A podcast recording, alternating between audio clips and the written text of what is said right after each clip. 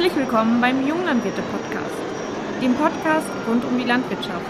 Wir kommen mit interessanten, innovativen und einflussreichen Personen rund um die Landwirtschaft ins Gespräch und stellen ihnen eure Fragen. Herzlich willkommen, Dirk Wiese, Mitglied im Bundestag, Abgeordneter für den Hochsauerlandkreis und für die SPD im Bundestag. Alles korrekt. Alles korrekt, gut. äh, direkt mal so eine Frage zu Anfang. Ich habe es am Fernsehen verfolgt, die Wahl des Bundespräsidenten. Wie cool ist es, dabei sein zu dürfen? Das ist schon Erlebnis und ähm, das kann man nicht anders beschreiben. Ähm, es ist bei mir das zweite Mal gewesen, dass ich mitwählen durfte. Ähm, diesmal noch unter besonderen Umständen natürlich mit den ganzen Corona-Auflagen. Als ich das erste Mal mitwählen durfte, als Frank-Walter Steinmeier vor, ähm, beim ersten Mal gewählt worden ist, da war es noch ein bisschen anders. Da gab es noch eine, eine, Feierlichkeit, man ist zusammengekommen, man hat ein Glas Bier zusammen getrunken am Vorabend und ähm, das fehlte natürlich jetzt so ein bisschen. Es war ja auch nicht im Deutschen Bundestag, sondern im Nebengebäude unter Abstandsregelungen, Hygieneauflagen, aber es ist immer noch ähm, eine Ehre dabei sein zu dürfen und sozusagen für das Sauerland abstimmen zu dürfen. Sehr schön, wirklich. Also ich habe es ich verfolgt und ich habe nur gedacht, die ganzen äh, Promis in Anführungsstrichen, die alle auch mit dabei sein durften oder sollten über die Parteien, äh, schon interessant. Ja, aber das ist mein Problem tatsächlich. Ich kenne die immer alle gar nicht, die Promis, die dabei sind. Äh, Roland Kaiser kenne ich natürlich, ja. der ist äh, von uns nominiert worden, das ja auch, gehört ja auch zum Liedgut im Sauerland auf Schützenfesten. Ähm, aber natürlich, der, der Bayern-Spieler Goretzka war noch dabei, obwohl ich mir lieber einen Spieler von Dortmund gewünscht hätte, muss ich auch sagen. Ja, ähm, vielleicht einfach mal ein paar Sätze zu Ihrem Werdegang. Wie, wie kam es zu der Bundestagsnominierung und sowas?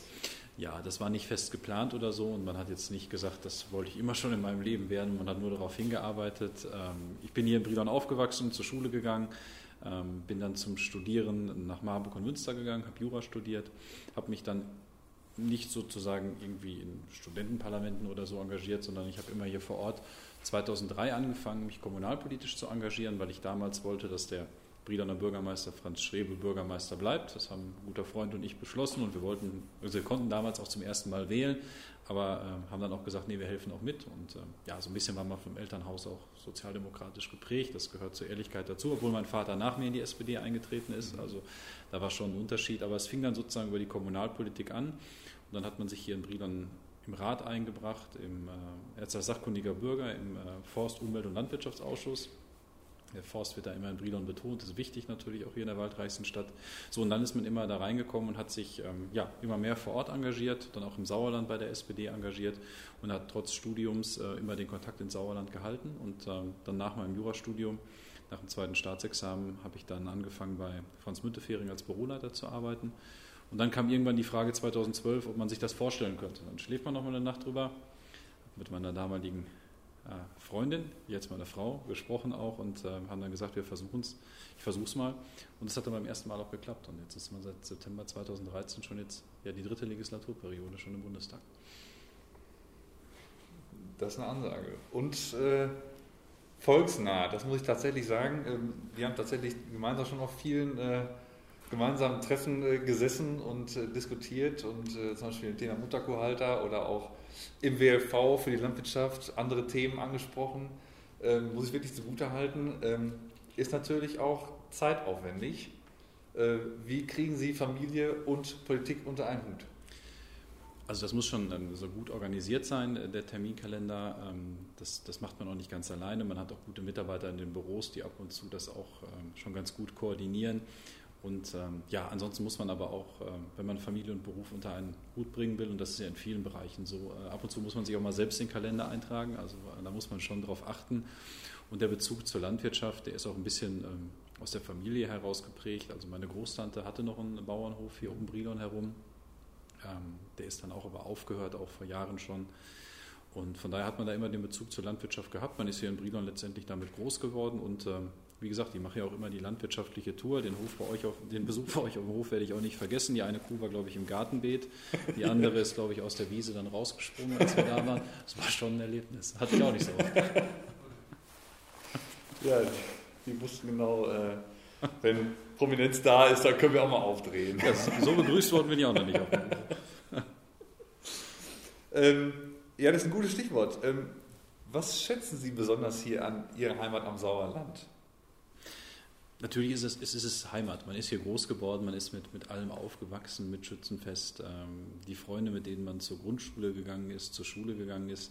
Manche sind vielleicht auch erst eine Zeit lang weggegangen, ähm, zum Studieren, vielleicht zum Arbeiten auch irgendwo. Die sind mittlerweile, kommen die fast alle wieder. Ähm, die schätzen das auch, das Landleben hier. Das ist ein bisschen, ein bisschen anders, ist als in der Großstadt. Von daher sind jetzt viele wieder hier. Eigentlich der Freundeskreis, mit dem man früher die ersten Feten gefeiert hat, ist jetzt eigentlich komplett wieder hier. Jetzt nennen wir es nur Stammtisch und machen es regelmäßig.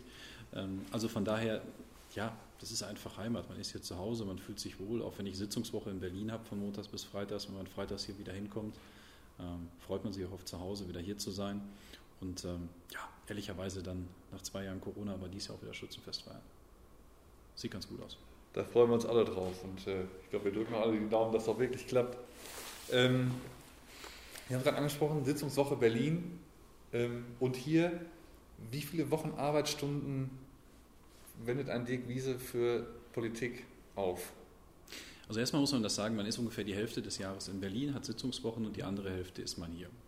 Ganz pauschal ist es jetzt nicht, eine Woche Berlin, eine Woche hier, ist manchmal ein bisschen unterschiedlich, ähm, aber so ungefähr passt es. Und dann fährt man halt morgens nach Berlin rüber, äh, montags morgens, das klappt mittlerweile mit der Deutschen Bahn auch ganz gut und alles. Freitags kommt man irgendwann zurück.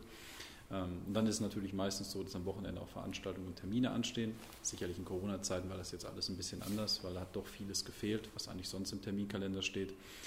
Aber ansonsten, ähm, wie viele Stunden bringt man die Woche auf? Das ist ein bisschen schwierig, das kriege ich auch immer wieder gefragt, wenn, wenn, wenn Schulklassen in Berlin sind oder so, wann geht es morgens los mit der Arbeit?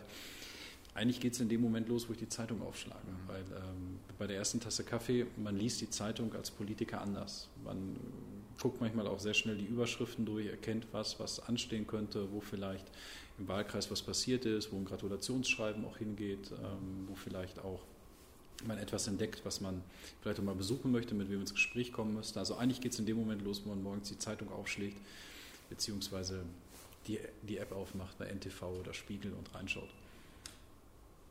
Stimmt, die Recherche ist ja auch ganz wichtig. Ja. Das gehört ja auch dazu, auch zur Arbeitszeit. Ähm, jetzt besonders aus dem Blickwinkel der Landwirtschaft, also auch der jungen Landwirte. Ähm, welches Gewicht haben Landwirte Ihrer Meinung nach in der Politik beim Bevölkerungsanteil von unter 1%?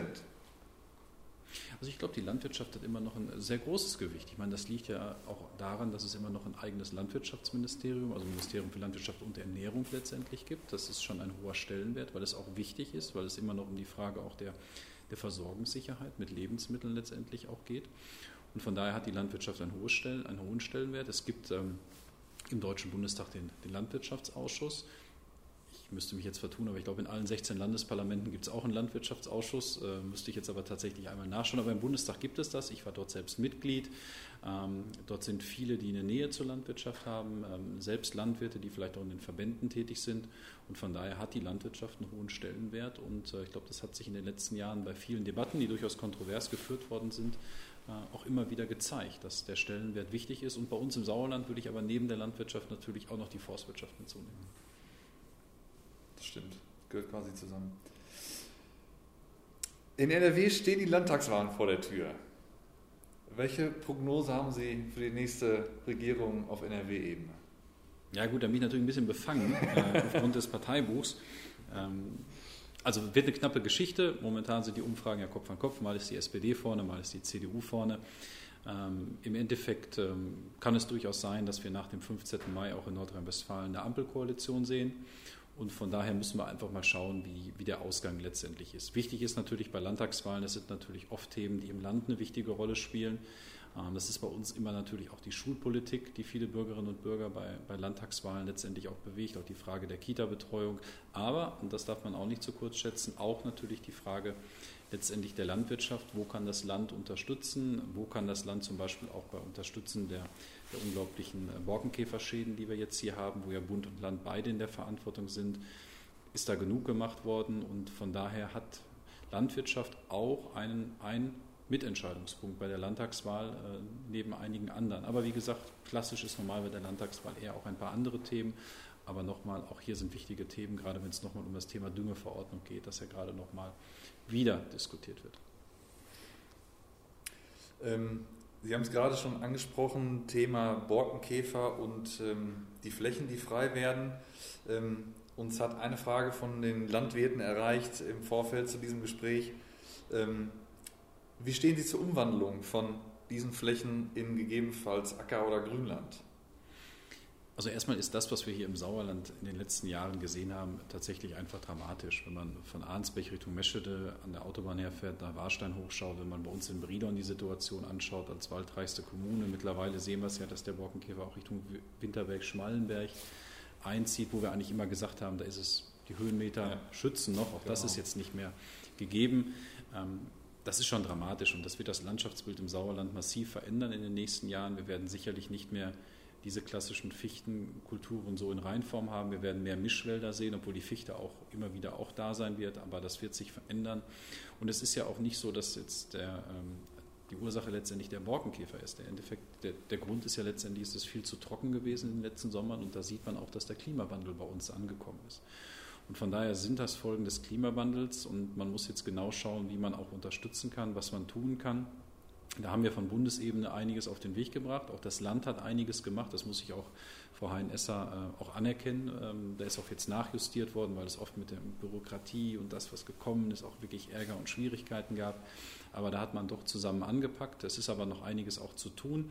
Die Frage letztendlich der Umwandlung, ja, die stellt sich. Und ähm, da ist es schon so, dass die, die, die Forstbehörden, so will ich es mal sagen, sehr restriktiv das handhaben. Also ähm, ich kenne eigentlich kaum einen Fall, wo es eigentlich im Sauerland gerade in letzter Zeit ähm, genehmigt worden ist, so eine Umwandlung durchzuführen. Es gibt immer wieder Beispiele, wo ich sage, die ich auf den Tisch kriege, Mensch, da hätte man doch ein bisschen mit Ermessensspielraum sagen können, hier ist es vielleicht doch sinnvoll, was zu machen. Natürlich ist es so, dass wir Flächenverbrauch ähm, haben und der Forst natürlich Sorge hat, dass die Waldflächen nicht adäquat ersetzt werden oder gleichwertig.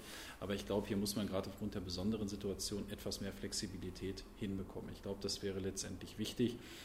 Und wie gesagt, das, ich habe da so ein paar Fälle auf dem Schreibtisch gehabt, da habe ich auch so ein bisschen dran gezweifelt, ob das jetzt wirklich die richtige Entscheidung war. Aber wie gesagt, ähm, man muss es sich anschauen, aber ein bisschen mehr Flexibilität wäre aufgrund der Sondersituation, glaube ich, schon gut, weil die Forstwirtschaft verdient seit Jahren kein Geld mehr bei uns. Das ist dramatisch. Das war früher das Sparbuch eines jeden, was man noch gehabt hat. Wenn es mal ein bisschen schwierig war, dann hat man ein bisschen Wald, äh, ein bisschen Holz geschlagen und auf den Markt geworfen. Das geht jetzt alles nicht mehr und von daher glaube ich, bisschen mehr Flexibilität hier tatsächlich gut. Ja, das würden wir uns wünschen. Äh, gerne mit Unterstützung der weiteren Politik. Ähm, wir hatten quasi äh, diesen Termin wir können, wir können das ja sagen, wir kriegen jetzt erstmal einen Kaffee. Ja, genau, genau, genau, genau. Jetzt geht's erstmal, wir sind heute quasi schon beim äh, Alternativtermin. Den Termin, den wir eigentlich geplant hatten in der letzten Woche, der wurde dann wegen der kurzfristigen Sondersitzung vom äh, Bundestag äh, leider abgesagt.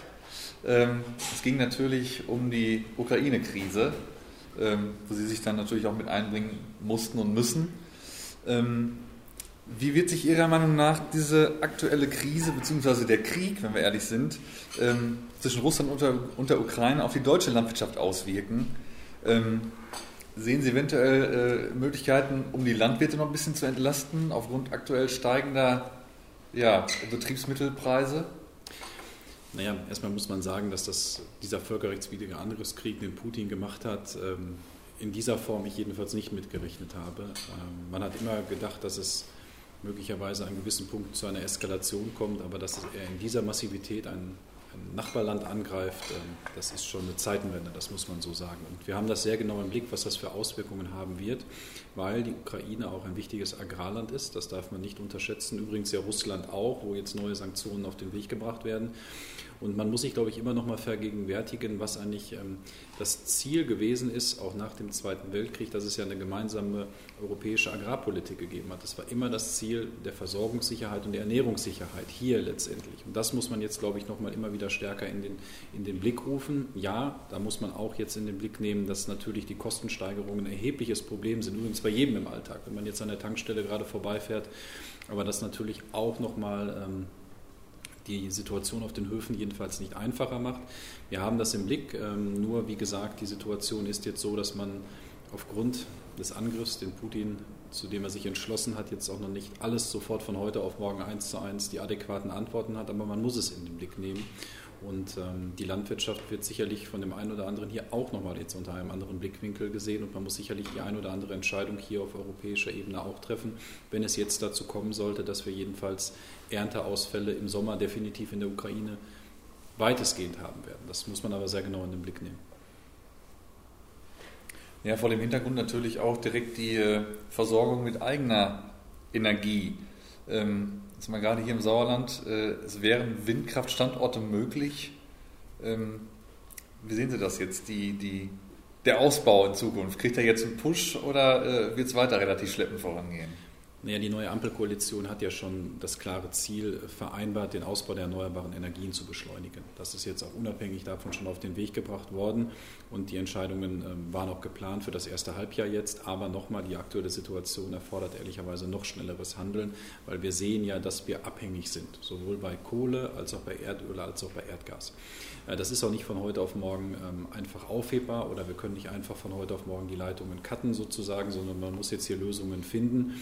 Wir sehen die Auswirkungen aber momentan auch ähm, an der Zapfsäule. Und wir haben sie übrigens auch schon vor Putins Angriffskrieg gesehen, wo wir ja eine Volatilität auf den internationalen Rohstoffmärkten gesehen haben, die ja schon zu Preissteigerungen geführt haben. Es war nicht nur die CO2-Bepreisung in Deutschland, die hat auch damit dazu beigetragen, aber nicht alleine. Von daher müssen wir wegkommen. Wir müssen auch äh, bei der Energieversorgung diversifizieren.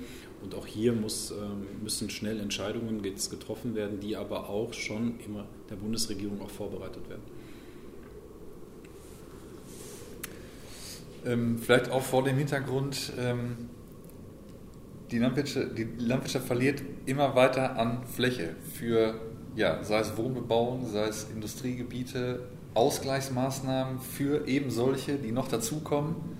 Ähm, war auch die Frage eines jungen Landwirts, wird wirklich was gegen Flächenverbrauch getan von der Bundesregierung?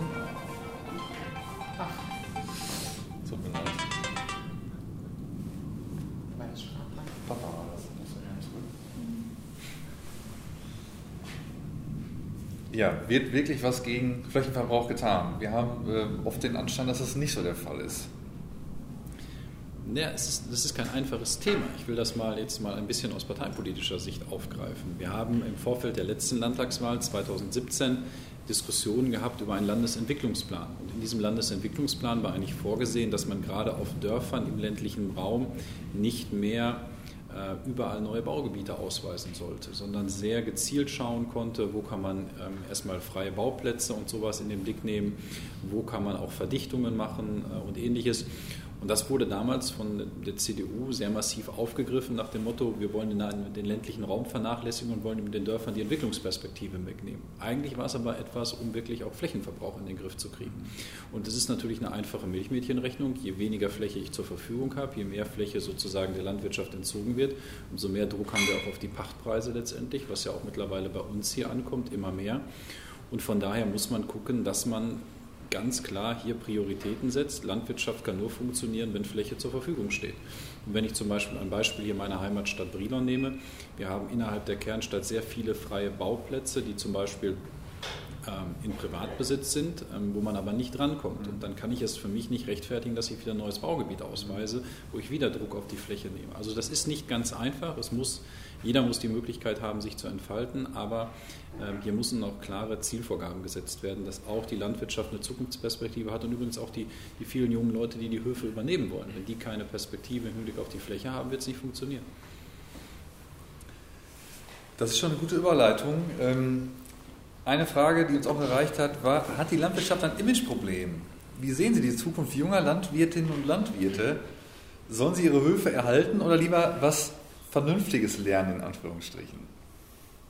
Ich glaube nicht, dass die Landwirtschaft ein Imageproblem hat. Das, das, glaube ich nicht. Natürlich muss die Landwirtschaft sich aus neuen Herausforderungen stellen. Natürlich muss die Landwirtschaft auch die Fragen letztendlich beantworten, was kann sie dazu beitragen, um gerade auch ähm, die, die Klimaherausforderungen in den Griff zu nehmen. Aber eigentlich ist es so, der Landwirt will ja für die nächste Generation wirtschaften. Er will ja sozusagen den Boden, den er bewirtschaftet, auch in den nächsten Jahrzehnten weitergeben an die nächste Generation. Und von daher, ich glaube nicht unbedingt, dass die Landwirtschaft da ein Imageproblem hat.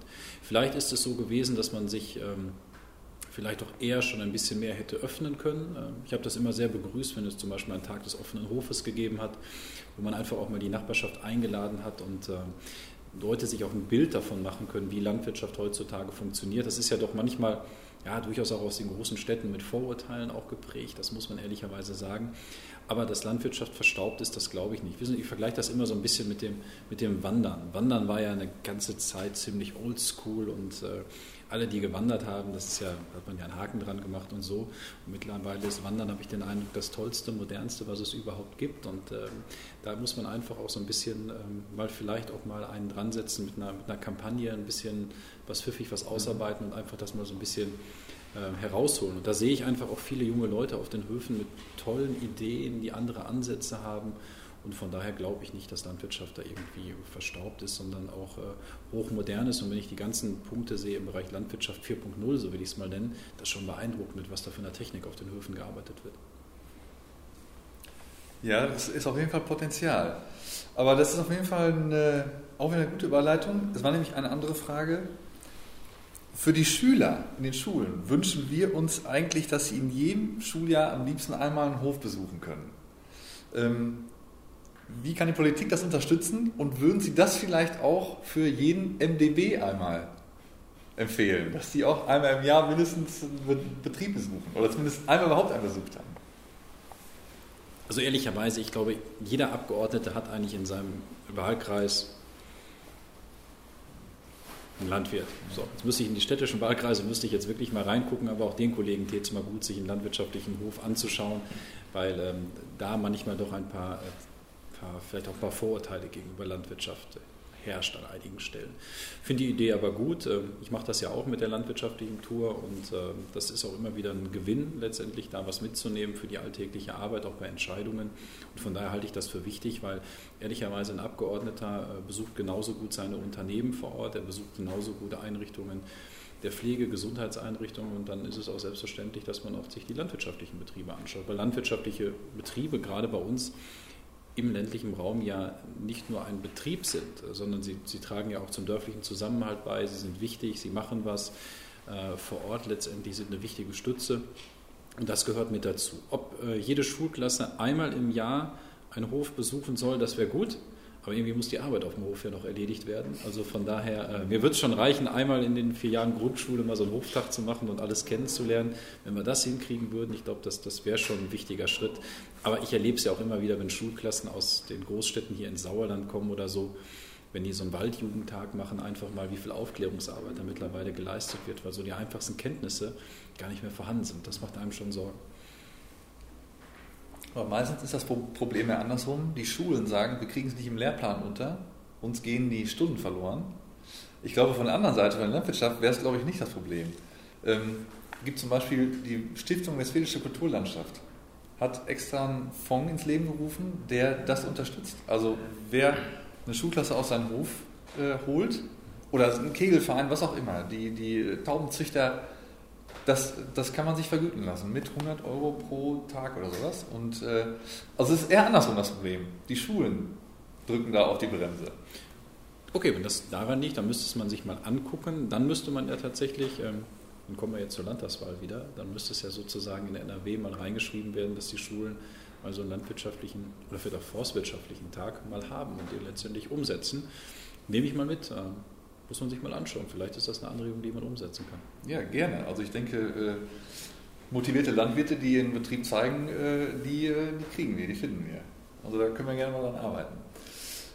Ähm, jetzt vor kurzem hat Aldi hat argentinisches Rindfleisch ausgelistet.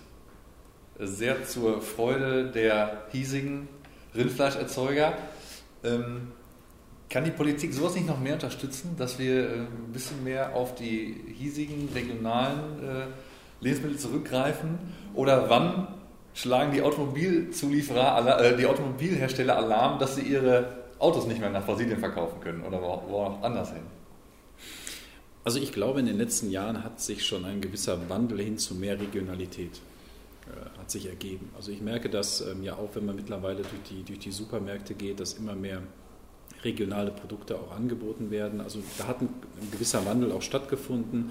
Auch wenn man hier auf den, im Sauerland unterwegs ist, es gibt mehr und mehr, die auch direkt am Hof Sachen verkaufen ja auch. Das ist ja auch in den letzten Jahren auch gekommen, um sich ein, ein zweites Standbein aufzubauen, obwohl das auch mit viel Mehrarbeit verbunden ist, das muss man auch sagen. Also von daher, Dennoch haben wir in Deutschland ein Problem, aber das schon auch seit einigen Jahren. Wir haben die vier großen Lebensmitteleinzelhändler, die natürlich den Markt unter sich aufteilen. Es hat da schon Kartellamtsuntersuchungen auch gegeben. Aber auch hier merke ich, dass sie doch einen gewissen Wandel auch haben, den man eigentlich so nicht erwartet hat. Das heißt, sie gucken ja auch schon, wie Produkte hergestellt werden. Es wird auch ein gewisser Mehrerlös angeboten. Ob das dann alles so tragfähig ist und ob das dann wirklich auf den Höfen ankommt, da muss man nochmal sicherlich genau hinschauen. Aber nochmal, ähm, dass letztendlich der eine oder andere da jetzt auch Entscheidungen für mehr Produkte sozusagen aus Deutschland, aus, den, aus der eigenen Region trifft, ist erstmal zu befürworten. Allerdings muss man auch immer natürlich eins sagen, ähm, wir leben natürlich auch als Bundesrepublik Deutschland als Ganzes davon, dass wir Produkte in die ganze Welt exportieren. Da muss man natürlich auch schauen, wie es zusammenpasst. Aber man muss diese Diskussion führen. Aber nochmal, ähm, wir leben auch in einer gewissen Weise in einer globalisierten Welt und von daher gibt es halt Produkte aus den unterschiedlichsten Ländern auch bei uns. Aber ähm, es ist natürlich auch in gewissem Maße natürlich eine Preisfrage. So, da muss man auch drüber reden. Und es kann sich auch nicht jeder regionale Produkte leisten. Das ist auch ein Thema, weil die sind teurer. Und ähm, das hat also viele Komponenten, die damit einfließen in dieses Thema. Aber nochmal, regionale Vermarktungsstrategien, regionale Förderung, das ist ein Punkt, der wird schon unterstützt. Und da muss man mal sehen, ob man auch jetzt in der Ampelkoalition da noch mehr machen kann. Ähm, Möglichkeiten gibt es. Okay. Thema Politik allgemein. Was zählt Ihrer Meinung nach mehr? Parteistrategien oder wissenschaftliche, äh, wissenschaftliche Fakten?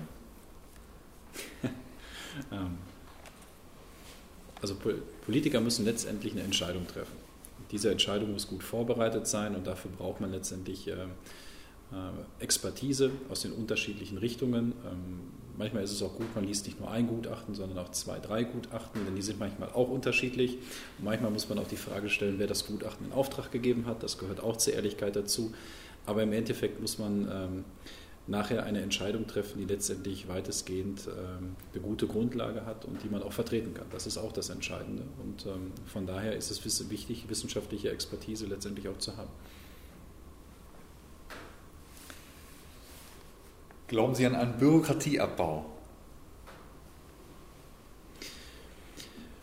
Das ist ein Thema, was uns in vielen Bereichen beschäftigt. Und äh, ehrlicherweise muss man eher davon sprechen, dass Bürokratie handhabbar ist und leistbar ist, glaube ich. Ähm, wir haben zwar einiges in der Hinsicht auf den Weg gebracht, aber es ist natürlich schon so, bei Dokumentationsvorschriften, wenn ich mir Düngeverordnungen auch alles so anschaue, wenn ich mir dann auch mal die Formblätter anschaue, die im Wochenblatt veröffentlicht worden sind, ja, gut ab, wer das ausfüllt, muss ich auch ehrlicherweise sagen.